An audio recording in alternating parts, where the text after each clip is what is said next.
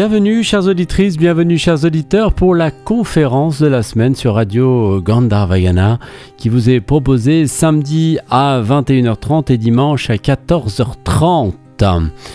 Nous allons retrouver aujourd'hui Swami euh, Rameshvarananda Giri à nouveau, hein, puisqu'il nous avait donné deux conférences, une le samedi 20, à 20 janvier, pardonnez-moi, et une deuxième le 21 janvier. La semaine dernière, on a écouté la première des conférences enregistrées. Là, ça sera la deuxième, donc la méditation, les états d'esprit névrotiques qui empêchent l'ouverture et la réceptivité à un état d'éveil, l'écoute et le silence.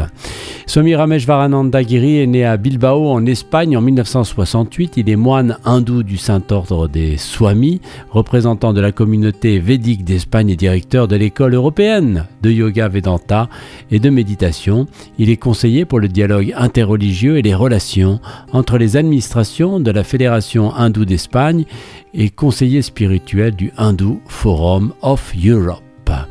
On va le retrouver maintenant, Swami Ramen Shvarananda Giri, pour cette très belle euh, conférence sur Radio Gandharvagana.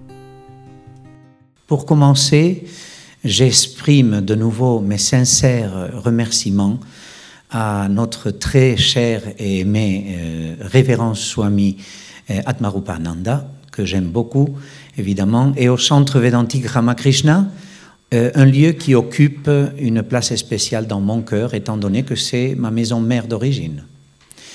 je suis reconnaissant de l'aimable invitation qui m'a été faite de partager avec vous quelques réflexions.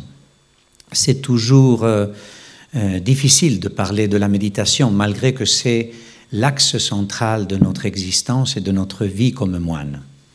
Le terme santé intégrale, lorsqu'il est correctement utilisé, indique une approche qualitativement différente de la santé et se fonde sur le respect des interactions entre le mental, le corps, l'esprit et l'environnement.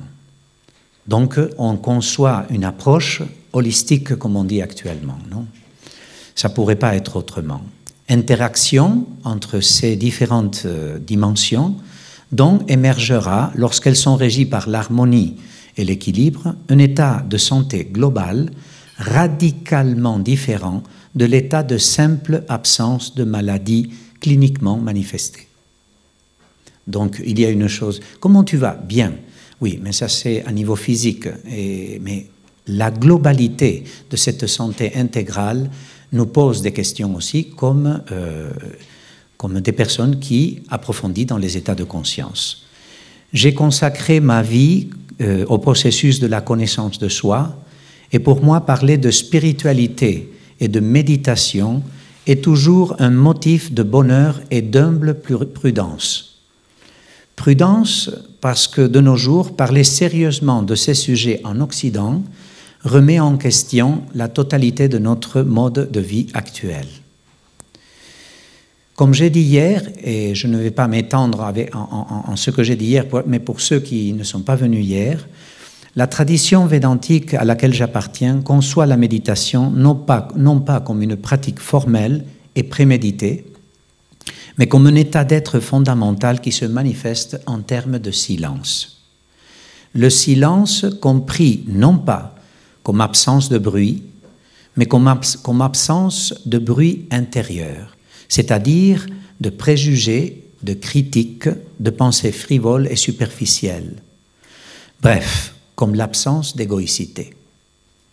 Il s'agit de revenir à l'origine de ce que nous sommes, de renouer avec l'essence de nous-mêmes.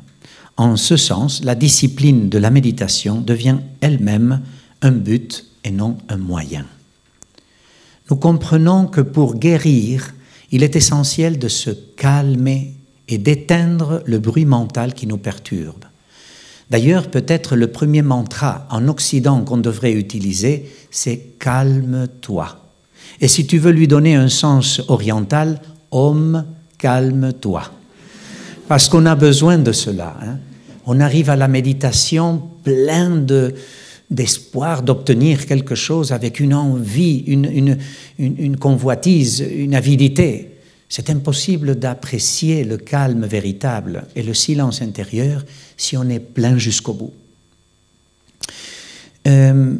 Donc, nous comprenons que pour guérir, il est essentiel de se calmer et d'éteindre le bruit mental qui nous perturbe. Car quelle santé est possible sans tranquillité d'esprit, sans une alimentation naturelle et adéquate? Parce que non seulement il s'agit d'être, par exemple, végétarien ou vegan, sinon de faire vraiment attention à la nutrition. On peut être vegan et manquer de suffisantes protéines quand on mange. Donc la nutrition est importante et quand on parle d'alimentation naturelle, on doit tenir compte que chacun a des besoins spécifiques et la protéine alimente tous les tissus. Sans relation personnelle authentique aussi, parce que tu peux, tu peux avoir des tas de relations, mais combien de relations authentiques dans ta vie? Une relation authentique peut guérir un esprit. Et c'est comme on dit, qu'est-ce que tu préfères, un véritable ami ou un psychiatre? Ça dépend. L'idéal, c'est qu'il soit psychiatre aussi. Pas toujours facile. Hein ami, psychiatre, infirmier, euh, docteur. Dans un avocat, dans un environnement hostile et sans se munir d'un état d'harmonie intérieure, est-ce possible la santé intégrale? D'ailleurs, euh, une chose que je parlais il y a peu de temps, j'ai fait une conférence importante dans le cadre de personnes qui étaient dans le milieu de la psychiatrie et de la psychologie. Et dans la psychothérapie, il y a toujours cette idée de où est la limite entre la spiritualité et la psychothérapie ou toutes sortes d'approches psychologiques. C'est difficile de donner réponse à ça, parce que la question a été posée comme ça. Et je dois donner une limite. Il n'y a pas de limite dans un sens. Mais dire qu'il n'y a pas de limite parce que la spiritualité interpénètre la totalité de l'existence, euh, nous met devant le défi de dire tout est spirituel. Attention, non. Alors on pourrait dire que, imaginez-vous une maison, hein, une maison, avec cette histoire du feng shui que maintenant nous fascine, tu as une maison et dans cette maison, il y a des gens qui aiment manger dans sa toilette. Alors la psychologie a commencé en disant euh, non, non, il y a une salle, à manger, à la cuisine en cuisine, et on ne mange pas à la toilette. Après, ça a évolué. Il a dit bon, il y a toutes sortes de gens. Il y en a des gens qu'on les a forcés à manger toujours à la salle à manger, avec des punitions terribles quand ils ne le faisaient pas. Et alors, pourquoi ne pas les laisser manger à la toilette en leur disant mais la salle à manger est faite pour ça, tu sais Et la psychologie a évolué petit à petit, non C'est le feng shui. Euh, et alors finalement, on a des maisons, je parle des têtes, hein, mais il y a des maisons où on rejoint la cuisine, le salon, euh, tout est ensemble. Tu picotes à la cuisine, mais tu manges au salon. Donc la psychologie aussi, elle s'est adaptée à nous. Au début, c'était conductisme pur et dur, malade. Moi, je suis sain parce que j'ai étudié psychologie. Et lui, c'est un malade, il faut guérir.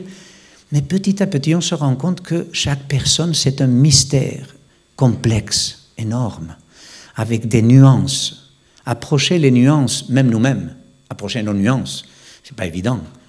Euh, voilà, on arrive à voir euh, le psychologue en pensant qu'est-ce qu'on va lui dire s'il me demande de ça, je ne peux pas parler de ça. Donc euh, il ne connaît qu'un 20%, tu veux que le miracle arrive comme ça, impossible.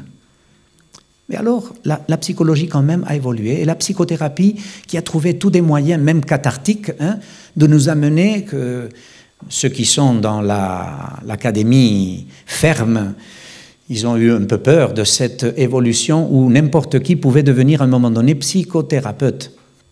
Euh, et alors, non, si tu n'as pas fait les études de psychologie, tu ne peux pas venir dire aux autres, vous savez ce que je parle, non? Mais la question, c'est que malgré ça, tout ceci a été pour le bien, de mon point de vue, à grosso modo. Hein, il y a des tas de dégâts.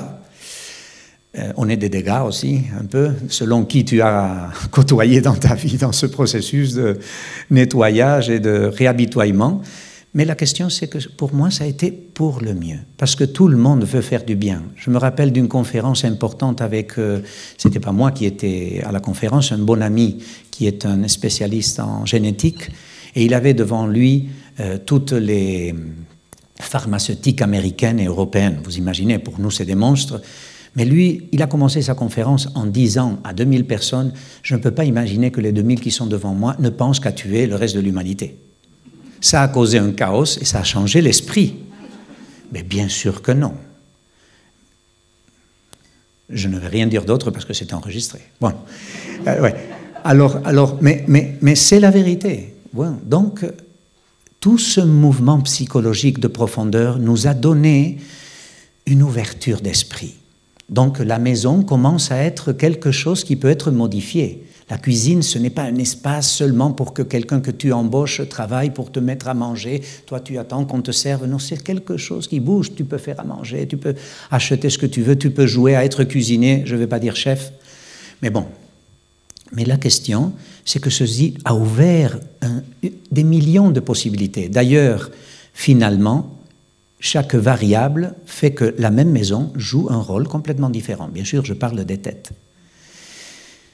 Où, la spiritualité commence et finit là-dedans? Parce que euh, même ce feng shui qui met les meubles d'une autre manière, qui dégage de tout ce qui est euh, ancien, euh, renouvelons la maison, on va peindre, on va ouvrir une fenêtre.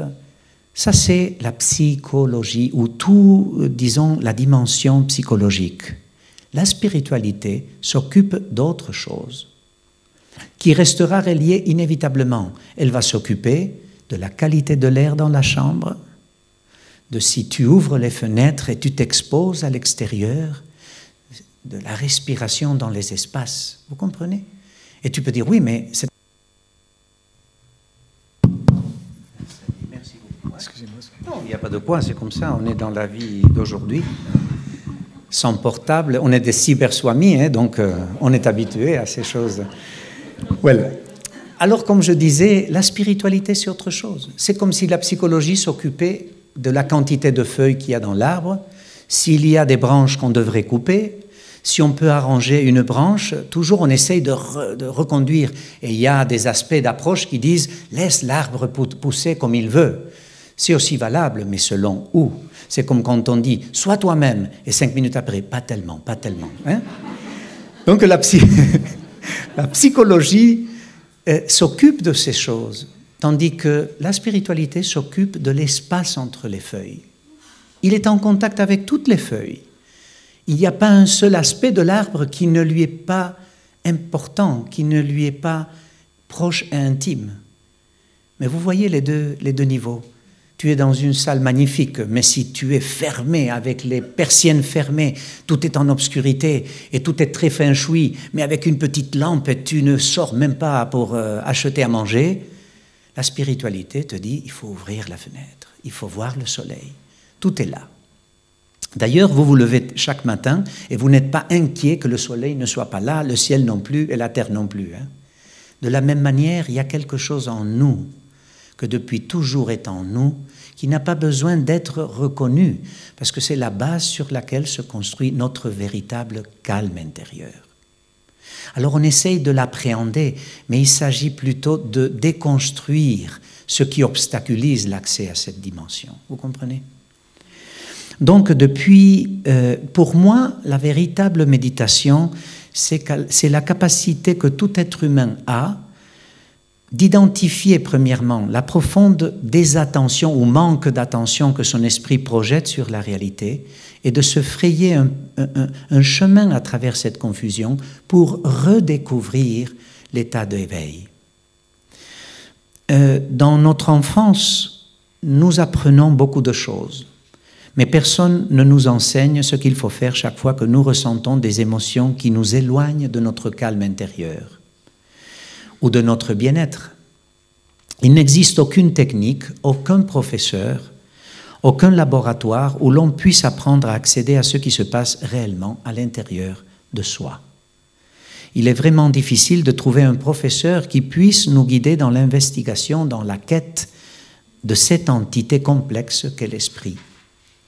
En fait, nous ne devrions permettre à personne, comme j'ai dit hier, de s'ériger en autorité de ce qui se passe à l'intérieur de nous. Oui, nous devons prendre nos responsabilités personnelles et globales. Il y a un dicton qui dit il n'y a pas de liberté sans responsabilité, parce que la liberté sans responsabilité, c'est un fraude. Voilà. En résumé, nous devons être prêt à faire l'effort nécessaire entièrement par nous-mêmes, sans dépendre de qui que ce soit ou de quoi que ce soit d'autre. Ce qui ne veut pas dire qu'on ne peut pas faire référence à quelque chose et qu'on ne peut pas se laisser aider.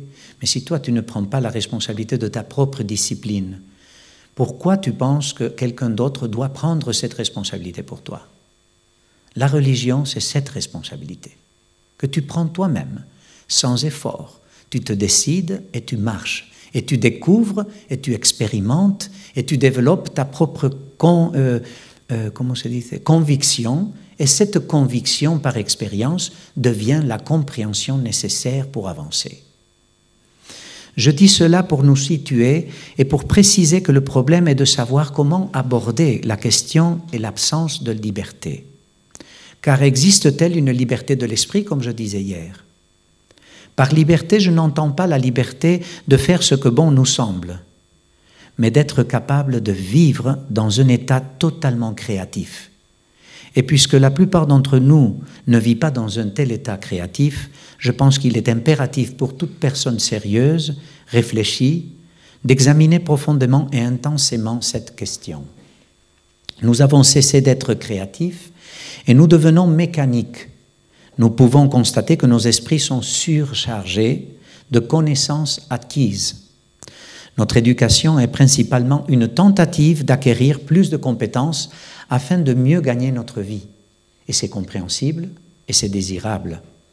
Mais par conséquent, lorsque j'utilise le concept de créativité, je ne veux pas dire qu'il s'agit de créer ou d'inventer quelque chose de nouveau.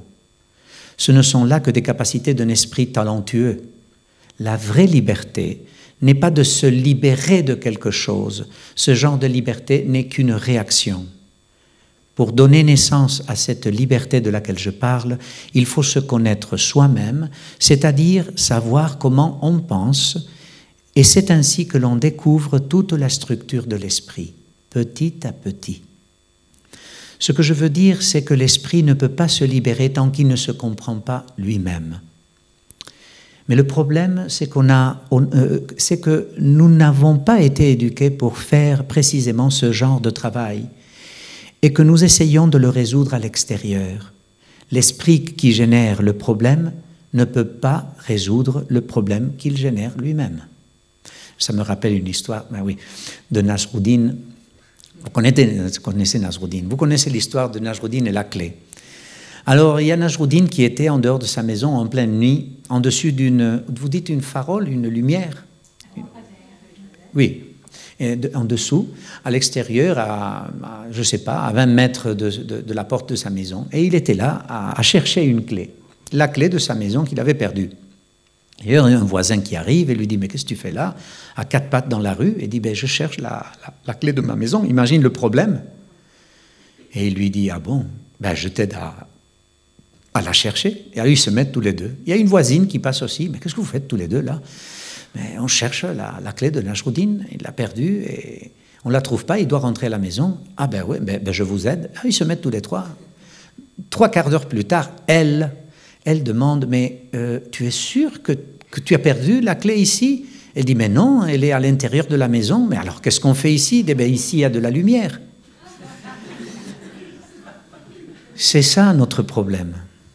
C'est ça notre problème. L'espace que l'on considère Ma vision de la vie, c'est l'espace dans lequel j'essaye de résoudre tous les problèmes, même ceux qui correspondent à une dimension qui n'a rien à voir avec l'espace où j'essaye de résoudre et avec l'esprit qui a causé le problème. Bien que pour la plupart d'entre nous, notre vie est basée sur des mots et des symboles, d'un point de vue spirituel, spirituel, le mot et le symbole sont tous deux l'obstacle. Mais il est très difficile de transcender les mots et les symboles. Nous sommes femmes ou hommes, européens, français, belges, espagnols maintenant ici, démocrates, psychologues, philologues universitaires, électriciens, euh, swamis, de gauche, de droite, de centre, catholiques, hindous, bouddhistes, etc. Des braves gens tout le monde pense. Cependant, si nous voulons étudier ce qu'est la liberté, nous devons nous débarrasser du mot et de toute la charge qu'il représente. L'expérience de la réalité, c'est-à-dire ce qui transcende le langage, ne peut être abordée par un esprit surchargé. L'élément libérateur de cet esprit, euh, euh, euh, l'élément libérateur, c'est l'état d'esprit capable d'expérimenter sans l'entité qui expérimente. Je répète, l'élément libérateur, c'est l'état d'esprit capable d'expérimenter sans l'entité qui expérimente. C'est ce que l'on appelle l'état d'esprit éveillé. Il ne s'agit donc pas de développer l'état d'éveil, comme je disais avant, mais de dissiper la confusion qui l'obscurcit. C'est en éliminant complètement cette confusion que l'illumination ou l'éveil se révèle spontanément.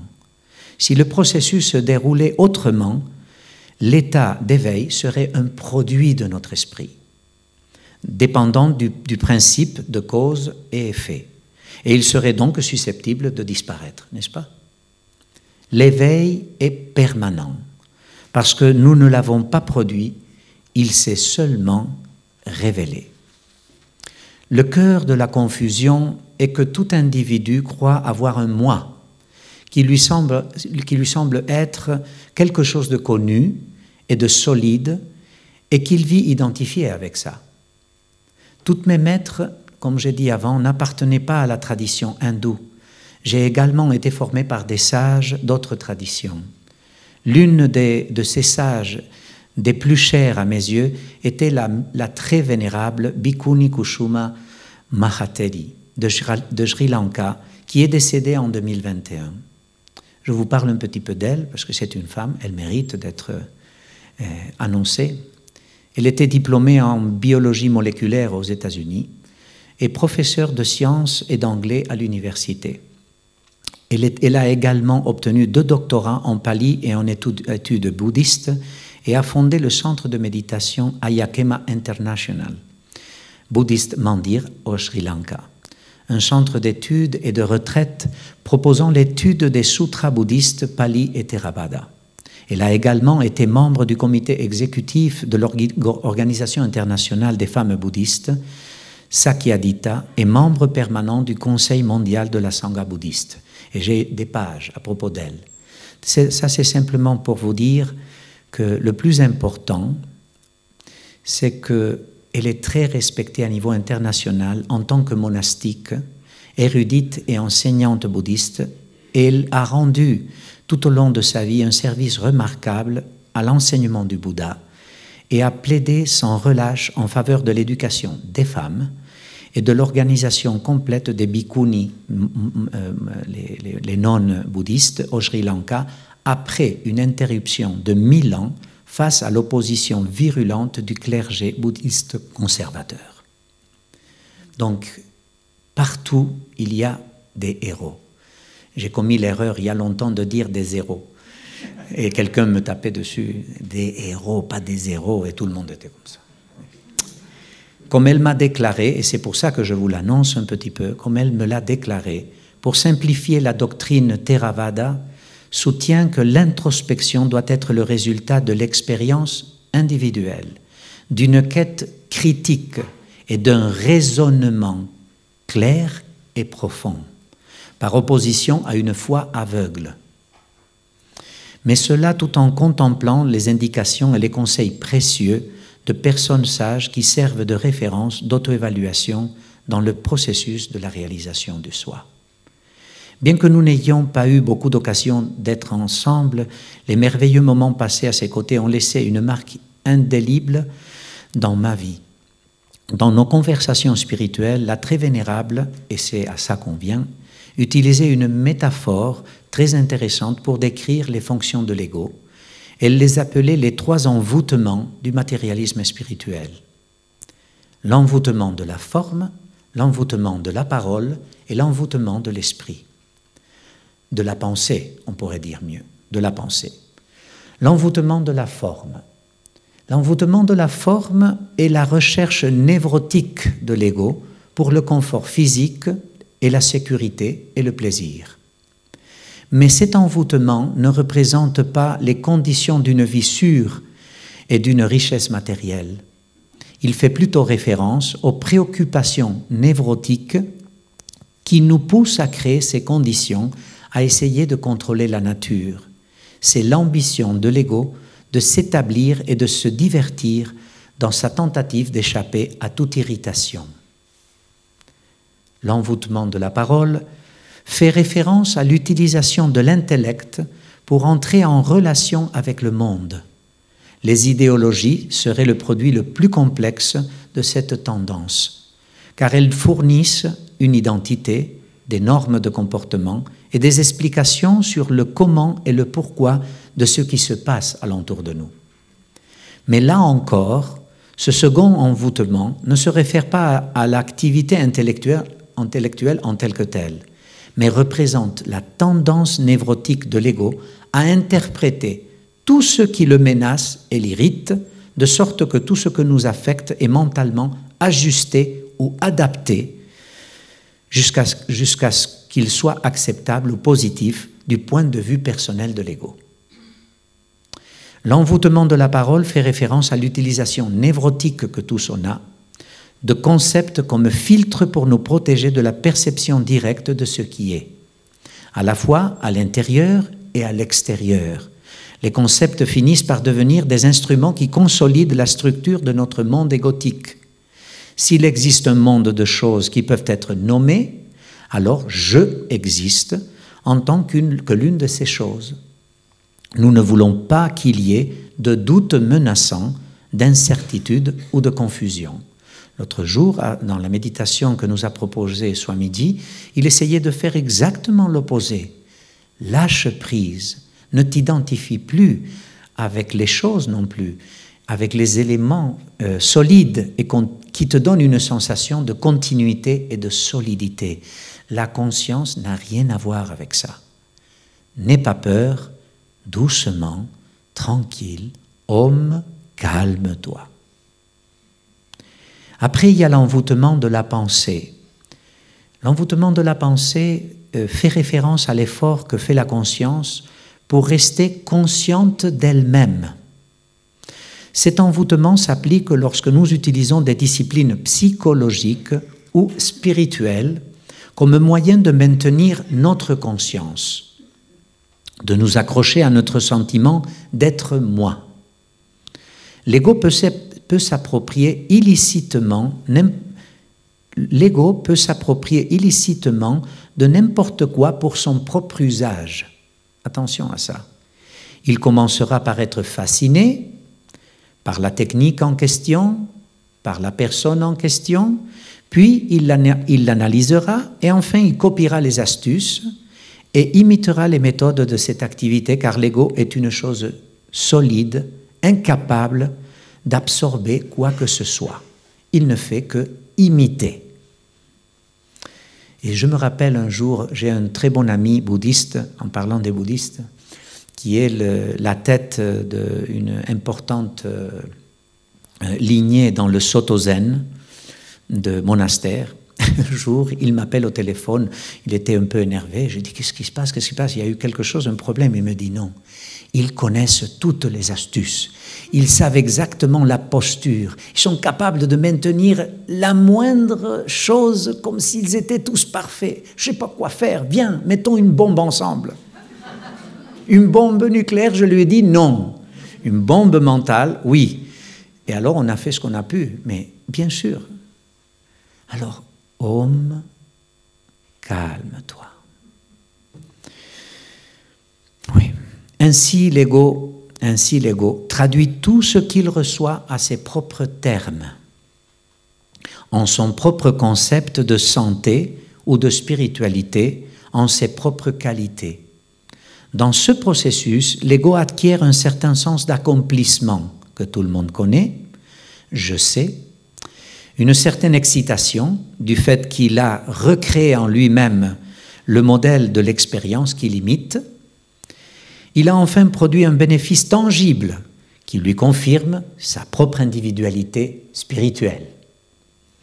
Une fois que nous avons réussi à renforcer la conscience du moi par des techniques psychologiques ou spirituelles, nous créons de nouveaux obstacles à une véritable croissance spirituelle. Nos habitudes spirituelles se durcissent de sorte qu'il est difficile d'y pénétrer vraiment au-delà d'elles. Et en réalité, nous n'avons fait que caresser une imitation grossière du processus, car le véritable engagement spirituel exigerait que nous nous débarrassions de notre ego. Si nous devions examiner honnêtement nos actions, la plupart d'entre nous devraient reconnaître que nous vivons soumis à un ou à plusieurs de ces trois envoûtements, qui nous séduisent à travers un mythe fondamental de leur propre création, que nous sommes des entités solides. Une grande tromperie qui est à l'origine de toutes nos souffrances et donc de nos maladies. Bien que la maîtrise de ces trois envoûtements semble insurmontable, les sages du passé ont découvert qu'il y avait en nous un élément de bon sens, de véritable bon sens, une série d'intelligence inconditionnée, un éveil qui se manifestait lorsqu'il n'y avait pas d'effort, effort dans le sens d'avidité d'obtenir quelque chose pour moi. Ainsi, la méthode de contemplation qu'ils ont découvert consiste à laisser être Homme, calme-toi. En conclusion, à l'heure où tout le monde cherche, des certitudes, il ne reste plus qu'accepter l'incertitude. D'ailleurs, si l'on considère d'autres cadres de réalité, les possibilités deviennent infinies. Il s'agit d'apprendre à gérer son présent dans l'incertitude. Autrement dit, le but véritable, c'est l'instant présent. Quand, quand comprendra-t-on que la science spirituelle et la science en général ne trouvent pas de certitude, mais définissent à partir du cadre d'observation Celui qui ne comprend pas que la définition obtenue dépend du cadre, ni fait de la science, ni fait de la spiritualité, mais de la simple superstition. Il est important de comprendre que même si cela semble souvent le cas, nous ne sommes pas seuls dans ce voyage vers la vérité.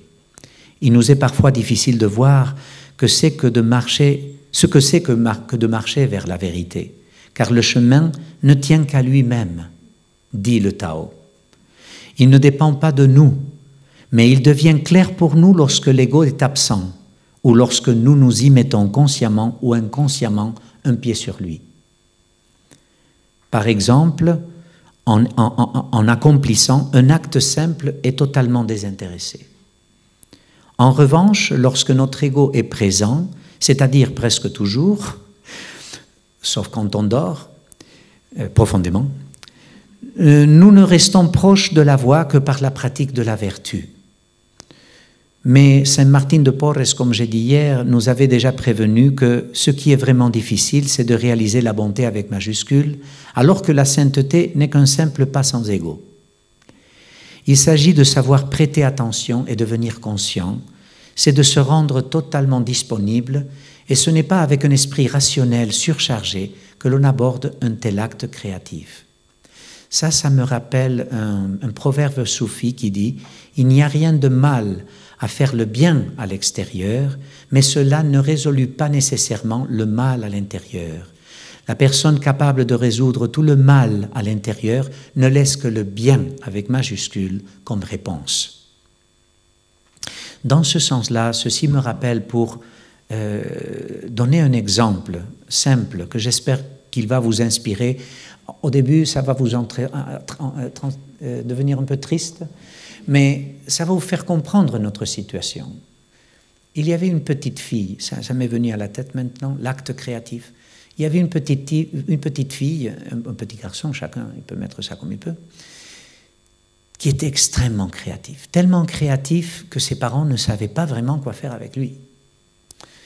Et alors, euh, chaque fois qu'on lui laissait un papier blanc ou quelques feutres, on dit, elle se mettait à dessiner des choses merveilleuses tellement merveilleuse que ses parents disent cet enfant de 3-4 ans, il a quelque chose d'exceptionnel.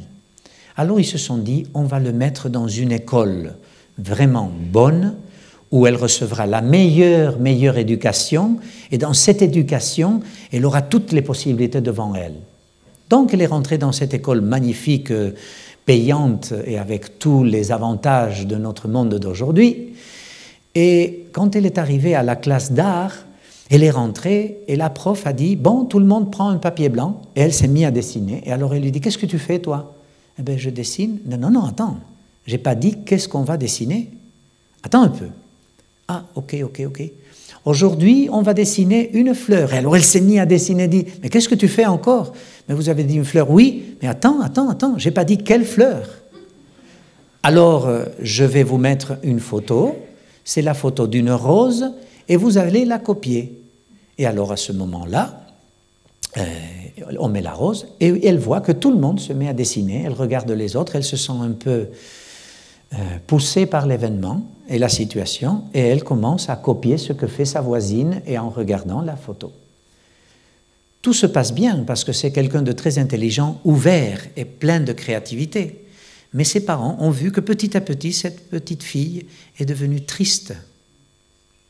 Et on ne comprenait pas le pourquoi, parce qu'il y avait tout ce qu'elle avait besoin. Et d'ailleurs, il y avait dans l'école une école d'art. Bon, mais la fille, chaque fois, elle était plus triste, et quand elle était dans sa chambre, elle reproduisait le mieux possible l'image d'une fleur, une rose, chaque fois, et ses parents ne comprenaient plus, parce qu'ils avaient gardé euh, précieusement tous les merveilles qu'elle dessinait avant. En la voyant foncer dans une tristesse et une mélancolie chaque fois plus profonde, ils se disent, mais qu'est-ce qu'on peut faire avec ça? Il y a une école, on pourrait dire Montessori, quelque chose. Il y a une école, on m'a dit, où c'est tout l'opposé. On prend les enfants un peu spéciaux et on essaye de leur laisser grandir d'eux-mêmes. Et alors ils l'ont l'amenée à cette école. Et la petite fille, au début, elle est arrivée en classe. Ça faisait du temps qu'elle était dans l'autre école antérieure. Et quand elle arrive en classe d'art, euh, la professeure dit Bon, aujourd'hui, on va dessiner. Chacun prend une feuille blanche. Et tous les enfants se mettent à dessiner et elle, elle reste raide. Et alors la prof lui dit, mais qu'est-ce que tu fais? Et j'ai dit, j'attends. Et qu'est-ce que tu attends, ma fille? Que vous me dites qu'est-ce que je dois dessiner Et la prof lui dit, mais, mais ma petite fille, d'où viens-tu? Tu ne comprends pas? Tu peux dessiner ce que tu veux. Tu es libre ici. Alors elle dit, je suis libre. Elle dit, mais oui. Alors elle dit, eh bien merci. Elle se met devant la page, elle réfléchit, et elle a dessiné une rose. Ça, c'est notre situation, vous comprenez. Mais on n'est pas conscient parce qu'on fait très bien la, rose. C'est une manière de parler, parce qu'après, il faut voir les roses. Hein Mais ça, c'est notre vie. La spiritualité, ce qu'elle nous dit, c'est calme-toi. On n'attend pas de toi la rose parfaite, parce que la rose ne nous intéresse pas. Et là, on se sent des fois un peu perdu Comment ça, ma rose n'intéresse pas avec tout l'effort que j'ai mis à bien la dessiner? Alors, j'avais dans la tête finir avec d'autres choses, mais j'ai pensé à vous et j'ai trouvé quelque chose que je pense que ça vient juste. Euh, c'est, comment vous dites, dans la tarte, c'est la cerise, non? Voilà, la cerise du gâteau. La cerise du gâteau, c'est soit midi. Et expliquer Qu'est-ce que signifie la présence d'un gourou parmi nous? Il n'y a rien de plus important pour moi. J'espère qu'un jour, ce sera pour vous. Et si ça l'est déjà, bienvenue à l'équipe, à l'équipe team de ceux qui sont heureux. Bueno. Différence entre un gourou et un professeur. Un enseignant prend la responsabilité de votre développement. Un gourou vous rend responsable de votre conscience. Un professeur te donne des choses que tu n'as pas et dont tu as besoin. Un gourou vous enlève les choses que vous avez et dont vous n'avez pas besoin. Un enseignant répond à vos questions. Un gourou remet en question vos réponses. Un enseignant exige de l'élève obéissance et discipline. Un gourou exige la confiance et l'humilité de la part de l'étudiant. Un professeur vous habille et vous prépare pour le voyage extérieur. Un gourou vous déshabille et vous prépare pour le voyage intérieur. Un enseignant est un guide sur le chemin. Un gourou est, un pointeur sur le chemin. Un professeur vous envoie sur le chemin de la réussite. Un gourou vous envoie sur le chemin de la liberté. Un enseignant explique le monde et sa nature. Un gourou vous explique vous-même et votre nature. Un professeur vous donne des connaissances et booste votre ego. Un gourou vous enlève le savoir et dégonfle votre ego. Un professeur vous instruit, un gourou ouvre votre esprit. Un professeur atteint votre esprit, un gourou touche votre esprit. Un enseignant vous apprend à résoudre des problèmes. Un gourou vous montre comment résoudre les problèmes. Un enseignant est un penseur systématique. Un gourou est un penseur latéral. On peut toujours trouver un professeur, mais un gourou doit te trouver et t'accepter.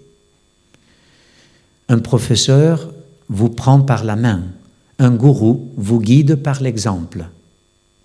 Quand un professeur termine avec vous, vous le célébrez. Quand un gourou termine avec vous, la vie le célèbre. Honorons les deux, les enseignements et les gourous dans nos vies. Merci. La première chose à faire est donc de se calmer. Réalisons qu'il n'y a nulle part où aller, qu'il n'y a rien à obtenir, que les réponses spirituelles sont déjà en nous avant que les questions ne se posent. Les réponses ne se trouvent pas dans l'effort et l'avidité, mais dans la détente, l'ouverture et la réceptivité bien comprises. Reposons-nous de cette inertie récalcitrante d'égoïsme et au lieu de chercher des certitudes, revenons à nous aimer vraiment et centrons notre attention sur tout ce qui, qui a vraiment de la valeur dans notre vie. Merci beaucoup.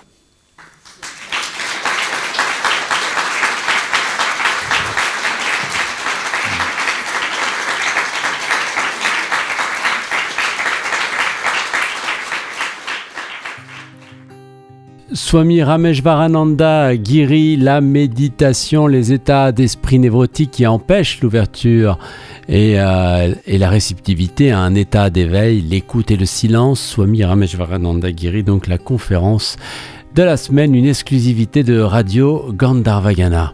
Vous pouvez réécouter la conférence qu'il a donnée la semaine dernière, elle est magnifique également sur le site www.rggweb.fr, rubrique conférence. On se retrouvera à plusieurs euh, reprises, à chaque heure ce week-end pour écouter les podcasts de la semaine. RGG Yoga, c'est chaque samedi et dimanche à 10h pardonnez-moi, 5h30, 10h et 19h pour nos deux heures de, pratique. Et retrouvez Swami Atmarupananda pour le Sankhya dans Sagesse Védantique au quotidien, dimanche à 21h30. Je vous souhaite à toutes et à tous ce qu'il y a de mieux pour votre croissance spirituelle à l'écoute de Radio Gandharvagana.